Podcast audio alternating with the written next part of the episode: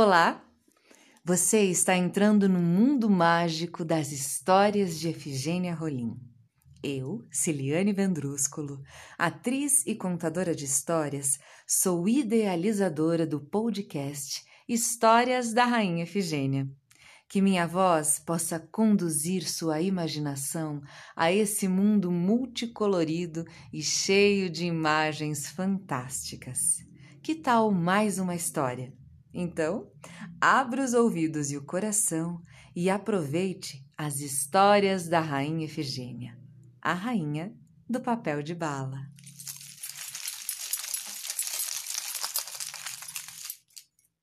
A história da querida Efigênia que vamos ouvir hoje se chama A Lágrima das Raízes, do livro Contos da Fada Efigênia, de Adélia Maria Lopes, com ilustração de Katia Horn. Vendo a semente sumir, a raiz se preocupou. Semente, o que você tem? Está morrendo? Sim, raiz, estou morrendo. Mas não se preocupe e nem fique triste. Vou morrer sim, mas você vai sustentar meu tronco. A raiz se preocupou e reclamou. Semente. Você pensa que é fácil sustentar tronco? É muito mais fácil morrer. O tronco tem que ser forte para sustentar galhos, aguentar machados, vendaval e tempestades. A semente estava decidida e morreu. Tem que vir nova geração, avisou no seu último suspiro. No entanto, a raiz, vendo o tronco se formar, começou a chorar.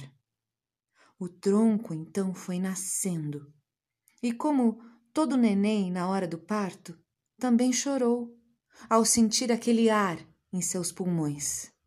Ah, as lágrimas eram tão grossas e cristalinas que deram origem à vertente de um rio de águas bem limpinhas.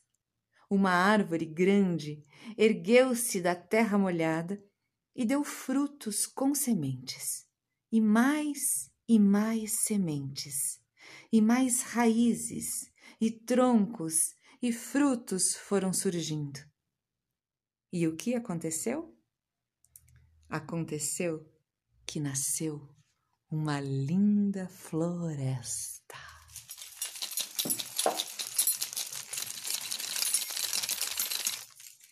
Bem, e depois dessa linda história, antes de dar tchau, eu deixo vocês com mais esse poema da Rainha Efigênia.